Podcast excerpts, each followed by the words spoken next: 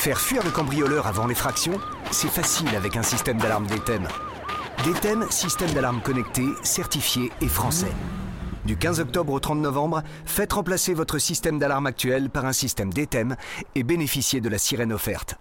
Plus d'informations sur www.dtem.fr et chez nos installateurs du réseau Proxéo. DTEM, c'est facile. Jacques Pradel sur RTL, l'heure du crime. Et bonsoir à toutes et à tous. Très heureux de vous retrouver en direct ce soir sur RTL. Euh, à la une de notre émission ce soir, la véritable histoire du kidnapping le 1er mars 1932 du petit Charles Lindbergh Jr., un bébé de 20 mois, dont le corps sans vie fut retrouvé le 12 mai suivant, non loin de la maison du célèbre aviateur dans le New Jersey. C'est l'un des crimes les plus médiatisés du XXe siècle. Toute l'Amérique fut indignée et, bouleversée. Euh, Charles Lindbergh était en, effet l'une des personnalités les plus admirées euh, dans le monde depuis son exploit aérien des 20 et 21 mai 1927. On s'en souvient, en vol solitaire à bord de son avion Spirit of Saint-Louis, il avait rallié New York à Paris en 33h30, accueilli comme le premier héros des temps modernes par une foule immense à l'aéroport du Bourget. Il avait à peine 25 ans. Et le 1er mars 1932, dans la soirée, Lindbergh euh, entend du bruit dans le parc de sa propriété du New Jersey. Il sort, tout est calme, mais comme c'est le jour de congé de la nurse du petit Charles Junior, il fait le tour des pièces de la maison pour se rassurer. Et lorsqu'il entre dans la chambre du bébé, le petit lit est vide, l'enfant a disparu, la fenêtre est grande ouverte, une échelle a été dressée contre la façade. C'est par là, bien sûr, que les ravisseurs se sont introduits dans la chambre et ils sont repartis par le même chemin. Posé sur un radiateur, Lindbergh aperçoit alors une enveloppe, à l'intérieur un message rédigé en mauvais anglais, un message bourré de fautes d'orthographe. On lui demande 50 000 dollars, une somme énorme, s'il veut revoir son fils vivant. L'enquête va aboutir, après plusieurs années, à l'arrestation d'un charpentier d'origine allemande, Bruno Hoppmann, qui sera condamné à mort à l'issue d'un procès suivi par la presse mondiale comme le procès du siècle. Mais l'homme exécuté sur la chaise électrique était-il le bon coupable? La question se pose encore aujourd'hui. Nous allons en parler en vous racontant cette histoire terrible euh, avec les invités de l'heure du crime dans un instant. L'heure du crime. Et rebonsoir à toutes et à tous. Voici donc cette nouvelle édition de l'heure du crime consacrée à Charles Lindbergh et à ce fait divers dramatique, l'enlèvement de son bébé de, de 20 mois, le petit Charles Junior, et euh, malheureusement euh, le, le, corps de cet enfant qu'on retrouve sans vie le 12 mai euh, suivant. On en parle avec nos invités ce soir. Dans un instant, Bernard Marc, que je vous présenterai plus complètement, qui est un historien bien connu de l'aviation euh, française. Euh, et puis aussi, à 20h45, nous allons euh, retrouver, mais on va le retrouver tout de suite pour le saluer, Jean-Pierre Otelli. Bonsoir Jean-Pierre Otelli. Bonsoir Jacques. Vous êtes euh, pilote professionnel, vous êtes euh, l'ancien leader euh, de la patrouille acrobatique du Maroc, la Marche Verte. Vous dirigez aussi une maison d'édition, les éditions JPO. Et avec vous, nous allons revenir tout à l'heure sur l'exploit, cette fois-ci plus sur le fait divers, mais sur l'exploit qui a permis à donc Charles Lindbergh d'obtenir cette popularité mondiale, la première traversée de l'Atlantique entre New York et Paris à bord du, du Spirit of Saint-Louis. Alors, tout à l'heure, on entrera dans les détails, peut-être d'ailleurs euh, assez méconnus du grand public, euh, qui, valorise ô combien cet exploit. Mais d'abord, j'ai une première question. Euh, est-ce que pour vous, ces 33h30 de vol solitaire entre New York et Paris sont le résultat d'un miracle? Est-ce que Lindbergh était inconscient? Comment on peut expliquer ce succès en deux mots? Alors, c'est un mélange de, de miracle, de folie et quand même beaucoup de technique parce que c'est c'est quand même pas n'importe quoi. Mais quand on regarde aujourd'hui la façon dont cette traversée a été exécutée, le type de machine sur lequel il a volé et comment ça s'est passé, ces 33 heures de vol, c'est vrai que aujourd'hui, nous les pilotes, on est absolument incapable, on serait absolument incapable de faire une chose pareille. C'est vraiment un fait extraordinaire. Alors on vous retrouve à 20h45 pour vraiment entrer dans les détails de cet exploit, savoir pourquoi il a eu lieu d'ailleurs. Il a rapporté, je crois, 25 euh, 000 dollars euh, à, Charles Lindbergh à l'époque, c'est-à-dire la moitié de la somme que les ravisseurs de son petit garçon de, de 20 mois vont lui réclamer en 1932, le 1er mars 1932. Et cela, nous allons en parler euh, tout de suite avec Bernard Marc. Bonsoir Bernard Marc. Bonsoir Jacques. Vous êtes donc, je l'ai dit, euh, historien de l'aviation. Vous êtes euh, passionné. Avant d'être historien, vous êtes un passionné de l'aéronautique et vous êtes euh, l'auteur d'un livre que je recommande à tous ceux qui nous écoutent et qui sont aussi passionnés par la vie de Lindbergh. Votre livre, Lindbergh, l'ange noir, paru aux éditions de, l'Archipel. J'ai une première question pour vous. évidemment, dans ce livre, vous parlez à la fois du personnage presque de la légende de Lindbergh mais la réalité, c'est aussi malheureusement euh, quelque chose qui a véritablement fracassé sa vie. Il n'a jamais été le même après la mort de son bébé, vous êtes d'accord? Complètement. C'est un homme qui a été euh, bouleversé au point même, comme euh, vous savez, c'est un extraterrestre. Hein. on en parlait à l'instant. Pour, pour sa traversée de l'Atlantique, il fallait un mélange de chance, de miracle, de technique, comme vient de le dire Jean-Pierre. Mais c'est un homme qui est très froid il est extrêmement froid au point même que ses beaux-parents ne souhaitaient pas vraiment son mariage avec Anne Moreau. Et Anne, Moreau, qui est... Anne Moreau, qui était elle-même d'ailleurs une aviatrice assez connue, je crois, aux États-Unis. Elle est devenue après, après son mariage. C'est une femme, c'est une littéraire, c'est une femme qui écrit, mais par amour pour euh, pour Lindbergh, elle est devenue navigatrice. Elle a même été la première femme brevetée pilote de planeur aux États-Unis. Ce qui est assez, euh, c'est une preuve d'amour. Enfin, elle y tenait, elle l'a suivi après partout. Mais lui, c'était une machine. On pourrait l'appeler Machine Charles. Euh, c'est un homme qui est très dur, qui a été élevé à la dure. D'ailleurs, qui élevait le petit Charles à la dure, puisque on sait que pour l'empêcher de sucer son pouce, il lui mettait des capuchons de champagne au pouce avant de le coucher et qu'il avait ordonné que ce soit fait ainsi chaque soir quand il était absent. De même que à plusieurs reprises, il a demandé à ce que son parc soit installé dehors alors qu'il faisait froid, tout simplement pour qu'il s'habitue à la dure, parce que lui-même avait vécu ça. Mais ce soir-là, quand, il a pris conscience de, ce, de cet enlèvement, eh bien, Betty Goat a dit ensuite que c'était la première fois qu'Anne Moreau voyait en lui un être humain. Il était désemparé, effectivement, comme vous l'avez dit au départ. C'était la première fois qu'il y avait une fissure en lui.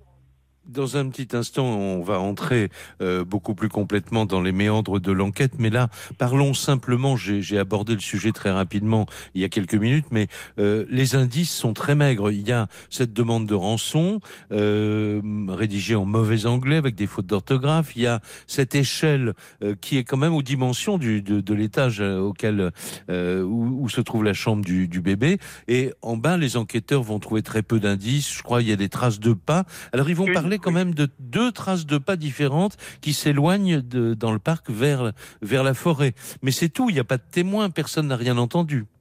Alors, à un moment, Charles a entendu comme une boîte en bois qui tomberait. Il était 21h. Et ça l'avait un peu surpris parce que c'est en provenance de la cuisine qui est proche de l'endroit, euh, la fenêtre de la chambre est au-dessus. Mais il n'y a pas prêté plus attention. Et puis, euh, l'échelle, on le sait, s'est cassée parce que le, le ravisseur n'avait pas mesuré que son poids plus le poids du bébé et des vêtements qu'il emmenait euh, pouvait être trop élevé pour cette échelle qui était en fait en trois parties. Donc l'échelle s'est cassée à un moment. Mhm. Mhm. Et quand euh, ils sont tombés, et on sait maintenant, avec une certitude absolue, que le traumatisme qu'on va trouver après sur le crâne du pauvre gamin a été causé par la chute. C'est pas un coup asséné, c'est un coup reçu au moment de l'impact sur le sol avec le gars. Voilà. Voilà. Ça, c'est une certitude. Oui, et c'est là vraisemblablement que le bébé est mort d'ailleurs. Euh, Et ils vont emmener un, un, un bébé euh, euh, soit très gravement blessé, soit déjà décédé, ce qui ne les empêchera pas, euh, évidemment, de d'exiger le paiement de cette rançon de 50 000 dollars.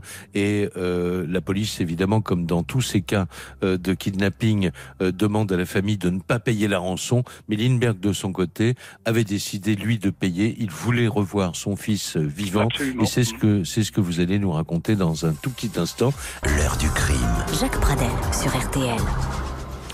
Les invités de l'heure du crime ce soir pour parler du personnage de Lindbergh et puis de cette épouvantable affaire de, de l'enlèvement et de la mort euh, du bébé de 20 mois, euh, Charles Lindbergh Jr. Euh, nous avons avec nous Bernard Marc, qu'on va retrouver euh, tout de suite, euh, historien de l'aviation qui a, et qui a consacré euh, un livre à Lindbergh, L'Ange Noir, aux éditions de l'Archipel. Et puis tout à l'heure, à 20h45, nous retrouverons le pilote professionnel Jean-Pierre Otelli, qui lui n'a pas écrit écrit de livres euh, sur euh, sur Lindbergh, mais qui, comme tous les passionnés d'aviation et en tant que pilote professionnel, évidemment, s'est mis à plusieurs reprises dans la peau de Charles Lindbergh en se disant mais comment a-t-il réussi à cette époque-là, avec les avions de l'époque, euh, avec les moteurs de l'époque, comment a-t-il réussi cet exploit? Mais d'abord, je reviens donc à vous, Bernard Marc comme je le disais, la police n'est pas favorable à payer la rançon, bien sûr, parce que leur expérience leur dit souvent que une fois la rançon payée, ben quelquefois euh, euh, les, les, kidnappeurs euh, euh tuent leurs leur, leur victimes. Là, c'était pas la peine, c'était déjà fait, mais on l'apprendra beaucoup plus tard, euh, deux mois plus tard. Lindbergh, de son côté, il a décidé de payer et il va faire appel pour cela à un de ses intimes, euh, un professeur à la retraite, je crois, qui s'appelle Monsieur Condon. Alors en fait, c'est John Condon qui va le contacter, puisqu'il prend l'initiative, comme beaucoup d'Américains à l'époque, il voulait venir en aide à son héros, et il prend l'initiative. Il ne connaît pas encore Lindbergh personnellement. Mais il va devenir intime, effectivement, de Lindbergh, puisqu'il prend l'initiative de publier dans un journal local un appel dans les petites annonces un appel aux ravisseurs en leur offrant même 1000 dollars s'ils se manifestent.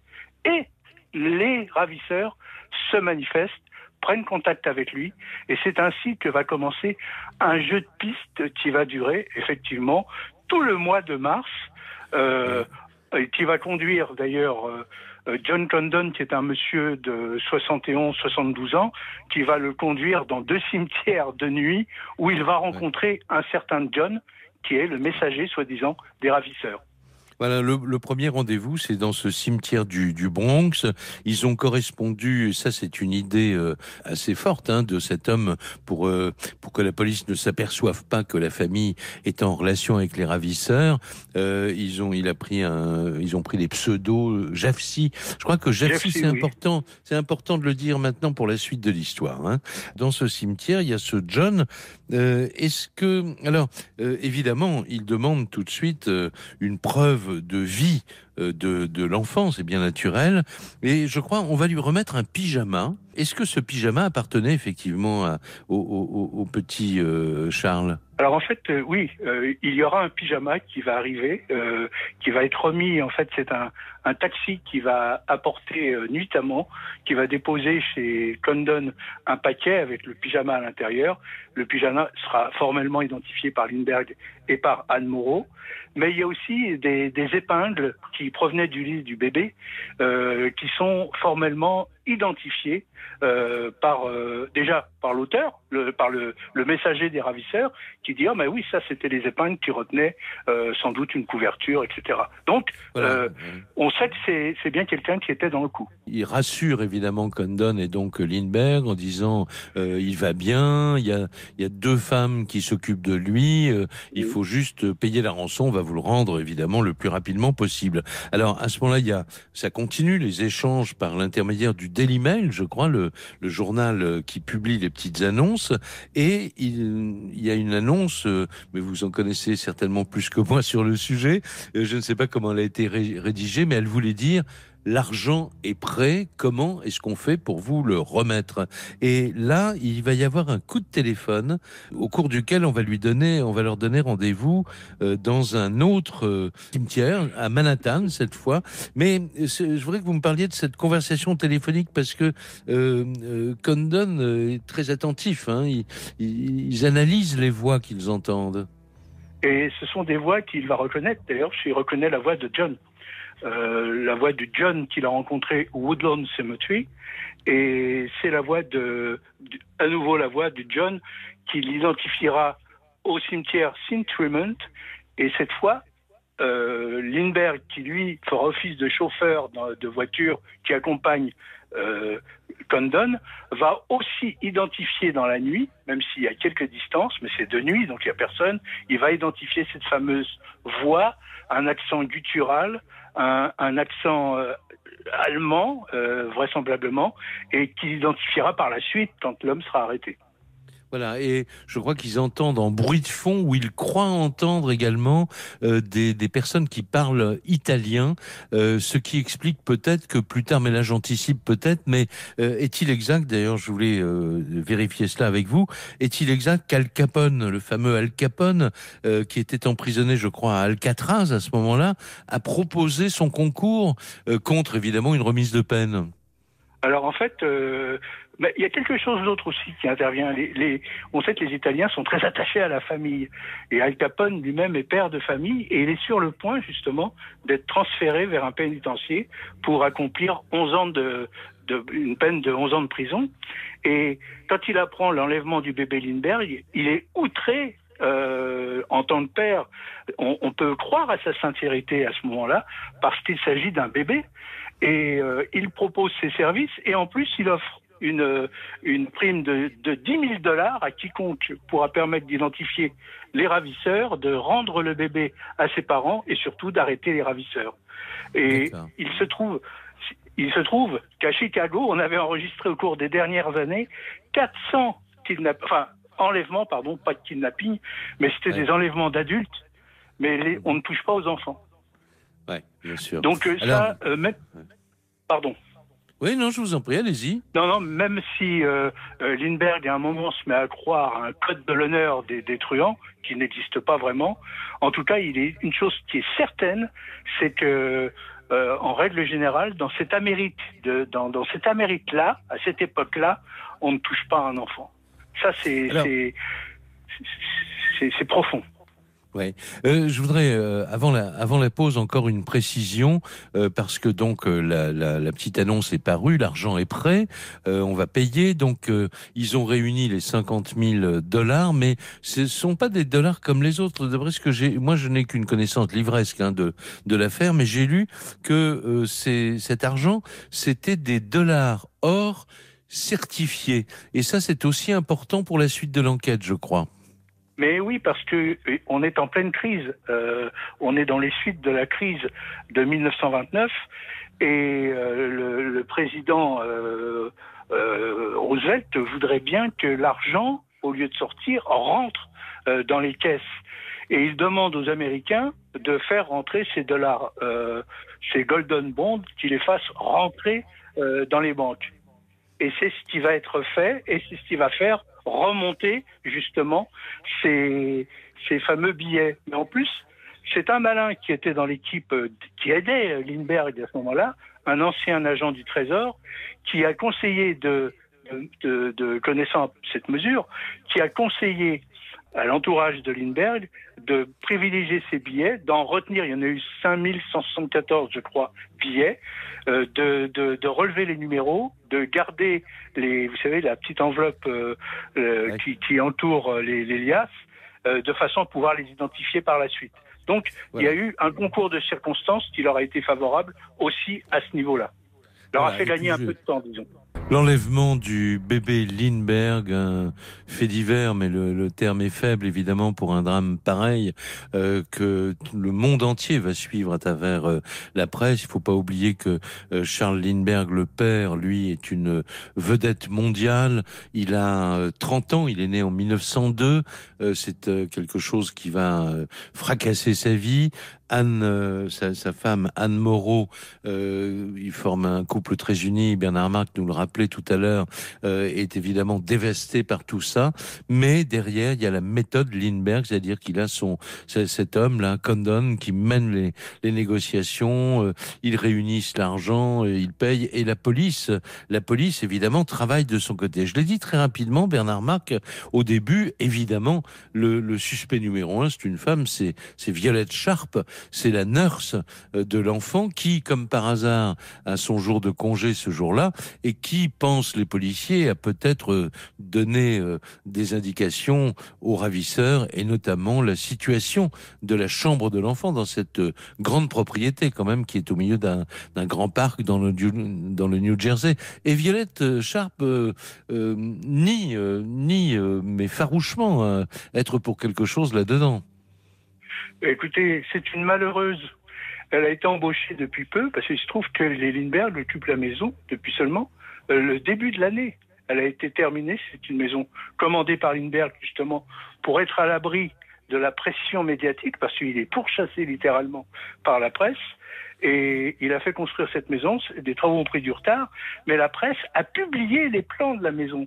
Elle n'a pas arrêté de chercher des détails et tout. Alors la petite Violet Sharp est arrivée dans ce contexte et la malheureuse, elle est tellement poussée à bout par la pression et des journaux et surtout de la police, qui est absolument brutale, qu'elle finit par se suicider un après-midi. Elle monte à l'étage et elle prend tous les produits qu'elle peut avaler et elle va mourir dans vraiment d'atroces souffrances. Or, son secret, elle avait un secret, elle n'était pour rien dans l'affaire du bébé. Elle était tout simplement la maîtresse du majordome, Holly Waterley. Et c'est pour cette raison, elle a eu peur qu'on découvre cette, cette liaison et elle a préféré se suicider. Elle a été écartée, bien sûr, d'emblée. Mais vous avez raison, il y a, on cherche des suspects dans la maison. On en trouve une. C'est la gouvernante. Et Betty Go, on, commence à s'intéresser à elle parce qu'on sait qu'elle fréquente depuis l'été un marin qui s'appelle, et c'est un marin norvégien, donc l'accent, qui s'appelle Red Johnson. Or, ce fameux Johnson possède une Chrysler verte et à plusieurs reprises, des riverains de, de Hopworld, qui est la maison de, de Lindbergh, des, riverains ont vu cette voiture circuler. Mais c'était normal parce qu'ils venaient chercher Betty. Mais eh oui. Mais ce qui interpelle les, les enquêteurs, c'est que ce Red Johnson demeure à West Hartford, dans le Connecticut. Or, c'est de cette ville de la Poste qu'est partie une des dernières cartes envoyées par les ravisseurs. Donc les, les, les, enquêteurs ne font ni une ni deux. Ils vont arrêter Red Johnson et, cerise sur le gâteau, dans sa voiture, ils trouvent une bouteille de lait. Donc, lait, eh ravisseur, bébé. Et puis en fait, eh bien, en réalité, ils découvrent, ils vont apprendre que c'est l'un des rares marins au monde à ne boire que du lait. Donc, il est écarté de la liste, ainsi mmh. que Betty. Alors il y a, y a après euh, l'enquête se poursuit, évidemment euh, tous azimuts. Euh, on essaye de trouver des traces de l'argent en contactant toutes les banques. Et là, les, les, les, les, enquêteurs vont avoir une sérieuse piste parce que une femme, une certaine Madame Faulkner, se rend dans une banque pour changer, je crois, 3000 dollars, une somme assez importante. Oui. Est-ce que ce sont des dollars de la rançon? Est-ce qu'on en est sûr?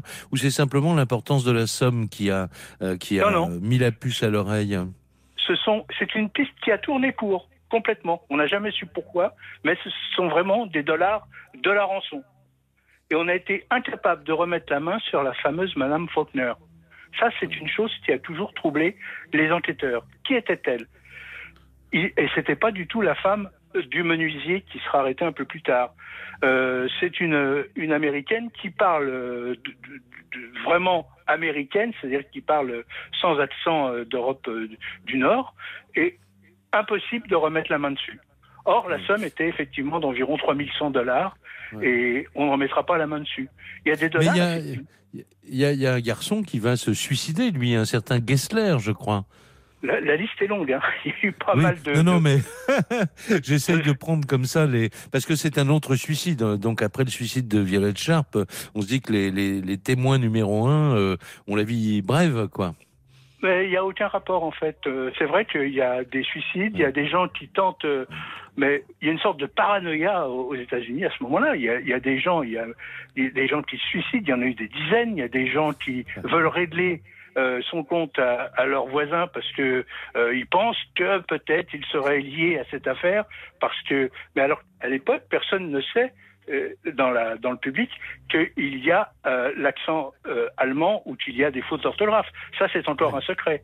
Mais les gens cherchent tout ce qui peut être suspect et tout le monde se surveille. C'est assez curieux d'ailleurs. Et, alors, euh, on arrive, on arrive au 14 septembre, au 18 septembre, pardon, 1934.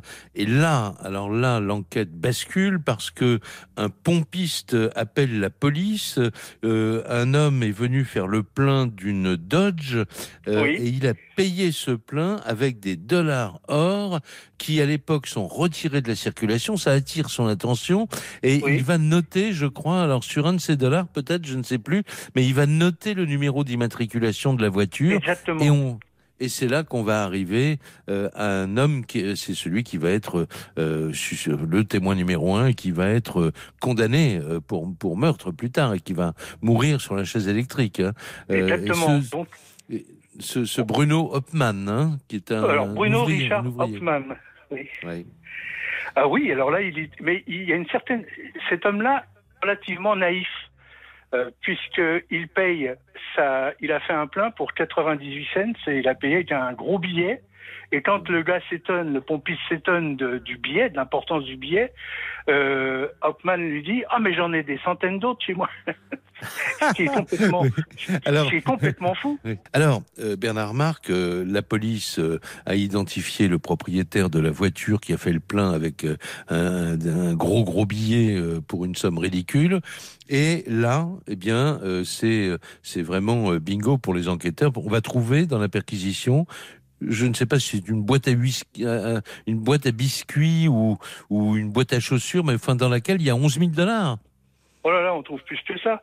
On trouve des cachettes. Euh, au fur et à mesure que les, les recherches progressent dans le cinq pièces de, de, du, du, ravisseur, enfin du complice, eh bien, on trouve des, des boîtes, on trouve des, des, petites cachettes ici et là, avec euh, et on trouve même une cachette avec 40 000 dollars, ce qui est quand même pas mal. Ah, et puis, il oui. y a il y a quelque chose quand même qui est surprenant, c'est que l'un des policiers remarque, surtout dans le grenier, mis à part l'argent, les achats qui ont été faits, soi-disant que euh, euh, Hopman, euh, qui était menuisier, au lendemain du premier, est, devenu presque trader à Wall Street et s'est mis à gagner de l'argent. Eh bien, voilà que un des, policiers découvre qu'une des, planches, il manque une planche sur la charpente. Et il se souvient d'une remarque qui a été faite par un homme extraordinaire, qui mériterait une émission d'ailleurs, qui s'appelle Keller.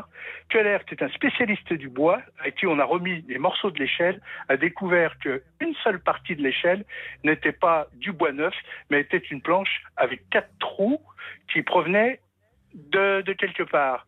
Eh bien, on mesure et on trouve que c'était bien le morceau de planche de l'échelle provient, provient bien de la charpente de de, de Doppmann.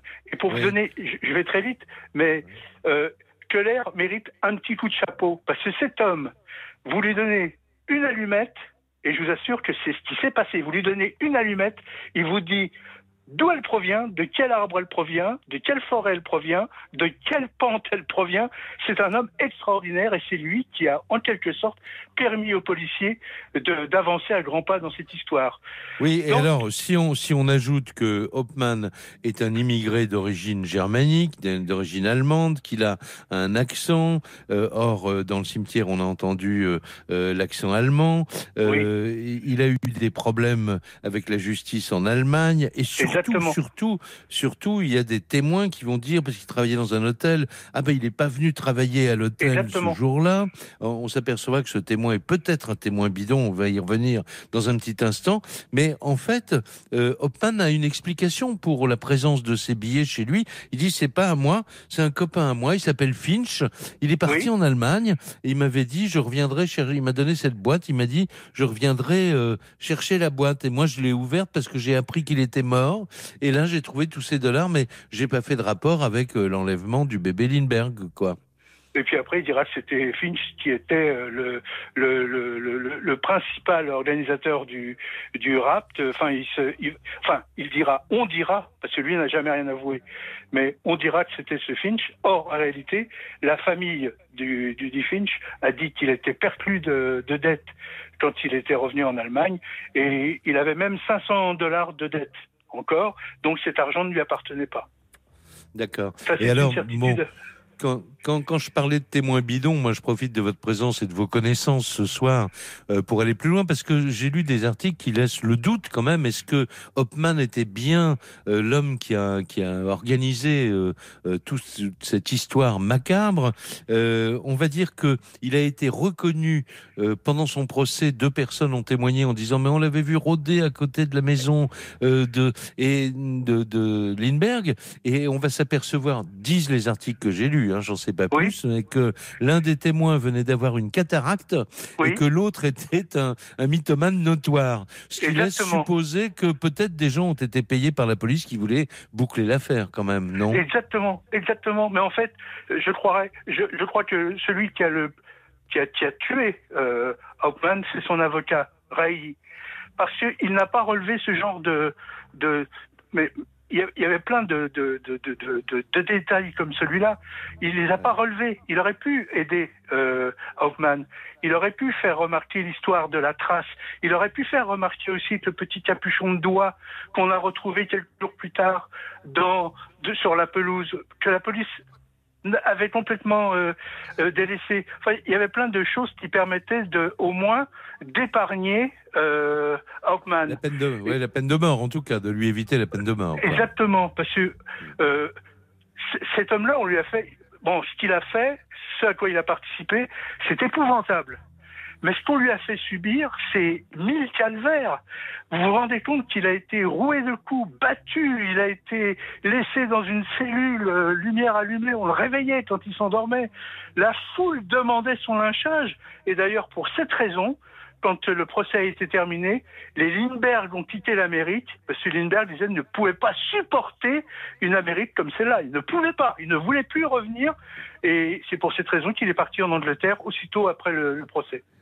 Et ma dernière question, ma dernière question, Bernard Marc. Alors, le procès a été suivi par toute la presse mondiale. On a, on a construit un hangar même euh, devant le, la prison de Trenton où il devait être exécuté aussi pour que la presse puisse rendre compte. Euh, votre sentiment profond, euh, il était à moitié coupable, complètement innocent? Qu'est-ce que vous diriez? Alors, il n'est pas complètement innocent, ça c'est sûr mais euh, il n'est pas entièrement coupable. Et si vous voulez, pour préparer l'émission, je suis revenu sur d'anciennes notes. Et c'est drôle, j'ai l'impression que le coupable, celui qui a mené toute l'affaire, était très présent pendant toute l'affaire auprès des Lindbergh. Ah je, je, ressens quelque chose, je sais pas. Euh, euh, c'est une impression. Je n'ai pas, pas de conviction, il faudrait aller là-bas, il faudrait reprendre, euh, sortir les archives, relire toutes les dépositions, mais il y a quelque chose qui me dit que le coupable n'est pas n'est pas loin. On cherche souvent très loin. Là, le, parce que vous remarquerez, il y a un truc qui m'a surpris, c'est que les cimetières, le cimetière de le, premier cimetière, le l'endroit où il a acheté euh, ses planches et puis euh, la maison d'Hoffman sont juste à côté de la maison de John Condon. Oh là là, d'accord. Mais là, on est, on est au cœur d'un thriller, d'un véritable thriller. Ah, mais il y a quelque chose de, il y a quelque chose de bizarre. Voilà, cet homme c'est qu'on a quelque chose sur le bout de la langue et on n'arrive pas à le sortir ou un rêve qu'on voudrait rattraper. Ben, c'est ça. Bon, écoutez, c'est magnifique. Je vous donnerai évidemment le mot de la fin dans, dans un petit instant. Je rappelle pour ceux qui voudraient prolonger euh, ce qui se dit là ce soir, votre livre Lindbergh L'Ange Noir aux éditions de l'Archipel. Vous restez en ligne. On retrouve l'aviateur, cette fois-ci, euh, Jean-Pierre Otelli, pour euh, parler euh, du, du grand, grand, grand succès, l'exploit de Lindbergh en 1927. Jacques Pradel, L'heure du crime. Et c'est la dernière partie de, de l'heure du crime. On vous a raconté euh, cette histoire qui est un véritable thriller, vous l'avez compris, avec ce que Bernard Marc nous a, nous a raconté. Mais en même temps, on ne pouvait pas ne pas euh, euh, revenir sur l'exploit qui a valu cette célébrité mondiale à Charles Lindbergh, un garçon à l'époque de 25 ans. On est en 1927, euh, il est né en 1902 et Jean-Pierre Otelli, euh, pilote professionnel lui-même, euh, passionné euh, à la fois de l'histoire de l'aéronautique et, du personnage de, Lindbergh, euh, m'en avait parlé, je m'en suis souvenu et je vous ai demandé, Jean-Pierre Otelli, de revenir faire un peu le point sur cet exploit parce que oh, plus les années passent, on se dit oh là là, 1927, ouais, c'était pas mal, 33h30, c'est un véritable miracle. Alors, moi je vais juste, après je vous laisse parler, ju- juste dire, je me suis penché sur la consommation de Lindbergh pour ce pour cet exploit. Alors sa consommation personnelle, c'est 4 sandwichs, 2 barres au chocolat, et la consommation de l'avion, c'est quand même 20 000 litres d'essence. Il était il était sur une bombe volante. Oui, et puis euh, y a dans, dans cet exploit il y a quelque chose d'extraordinaire. En fait, c'est tout qui était extraordinaire. Euh, on parle des 33 heures, mais on se rend pas tellement compte de ce que c'est que 33 heures. Imaginez maintenant, il est 9 heures du soir, que vous allez prendre votre voiture, vous allez rouler toute la nuit sans jamais vous arrêter, sans faire pipi, sans rien du tout. Vous allez ensuite rouler toute la journée, toujours sans vous arrêter, puis encore rouler toute la nuit, et vous arriverez après-demain matin à votre destination. Ça veut dire que 33 heures, c'est ça. Vous partez maintenant et vous arrivez après-demain. Tout ça sans dormir, en grignotant quelque chose, en étant assis sur une chaise en osier qui est terriblement inconfortable. Et Lindbergh avait choisi exprès de prendre une, euh, une chaise en osier très inconfortable pour ne pas, pour ne pas euh, être, avoir envie de dormir. Ah oui. Et c'est un peu la même chose qu'il fait avec son, avec l'avion. Il a demandé que l'avion soit extrêmement instable. Il ne veut pas d'un avion qui vole tout seul. D'ailleurs, de toute façon, il n'y a pas de pilote automatique. Il doit piloter en permanence. Hein. mais, il veut un avion qui soit extrêmement instable. Parce que c'est lui qui l'a fait construire. Il faut bien savoir ça. Hein, avec une partie de ses économies. L'avion a coûté 10 000 dollars. Il a mis 2 000 dollars dedans. Et il veut cet avion qui bouge tout le temps parce que ça l'oblige en permanence à faire des corrections aux manches de façon à ne pas s'endormir. Sa grande hantise, c'est de dormir. Et il dira, il expliquera après que euh, il n'a pas dormi, mais qu'il a eu des moments de, de telle fatigue que c'est sa peur qui le, qui le réveillait, parce qu'il savait très bien que dormir, fermer les yeux pendant quelques secondes, l'avion étant si instable, il partait en vrille, il se retrouvait dans l'eau, il était mort. Donc, Alors j'imagine, j'imagine aussi euh, Jean-Pierre Otelli qu'à l'époque il n'y avait pas de prévision météo aussi fiable qu'au- qu'aujourd'hui. Euh, pour se pour se repérer simplement pour garder le cap et pour être sûr d'arriver à Paris et pas, je sais pas moi, pas à Londres ou à Rome. euh, comment comment il a fait? Est-ce qu'il volait très haut? Alors, il vole euh, là où il peut passer. De temps en temps, il est haut pour passer au-dessus de certains nuages. De temps en temps, il est à 10 mètres au-dessus de l'eau. Et pour se diriger, il a simplement un compas. Quelque chose qui ressemble exactement à la petite boussole des Boy Scouts, là. Et il a rien d'autre. Et non seulement ce compas, il est pas tellement précis, mais en plus, il est, comme tous les compas, il est sensible à toutes les masses métalliques de l'avion. Donc il ne peut pas, il, a, il s'est rendu compte qu'il peut pas le mettre sur son tableau de bord et il a mis son compas, tenez-vous bien, derrière lui. Le compas est derrière lui et pour voir le compas, il a collé avec un petit miroir qu'il a été chercher dans une trousse de beauté euh, quelque part, il a collé cette, euh, cette, ce petit miroir au plafond et il se dirige en regardant la petite glace qui lui montre le cap à suivre. Eh bien, ce qui est extraordinaire, c'est qu'il, quand il, au bout de, de 25 ou 27 heures, quand il arrive à la côte d'Irlande, il a une erreur de quelques nautiques. Il est à 4 nautiques de sa route, c'est-à-dire rien. Ah, c'est il est à 8 extraordinaire. kilomètres avec son petit compas et sa petite Ouais. boussole de Boy Scout.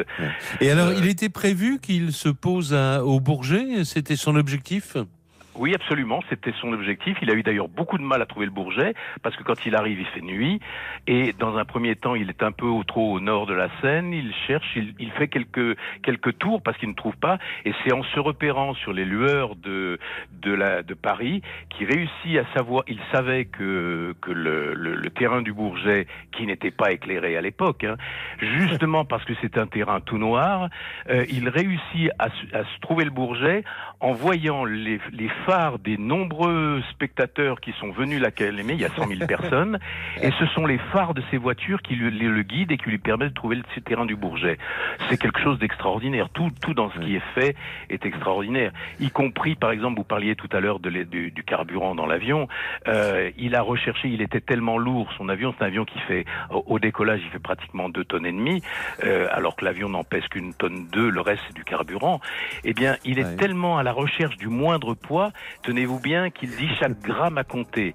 Et pour que chaque gramme compte, il a découpé ses cartes. Écoutez bien, il a découpé ses cartes en ne laissant que la partie de sa route et il a retiré le haut et le bas de la carte de sorte que ça soit ces quelques grammes de, de d'essence qu'il aura qu'il pourra mettre en plus.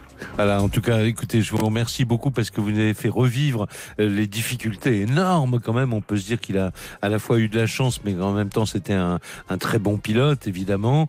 Euh, il a été accueilli par une foule en liesse. L'avion a été démonté. Il est monté dans un bateau après pour rentrer aux États-Unis.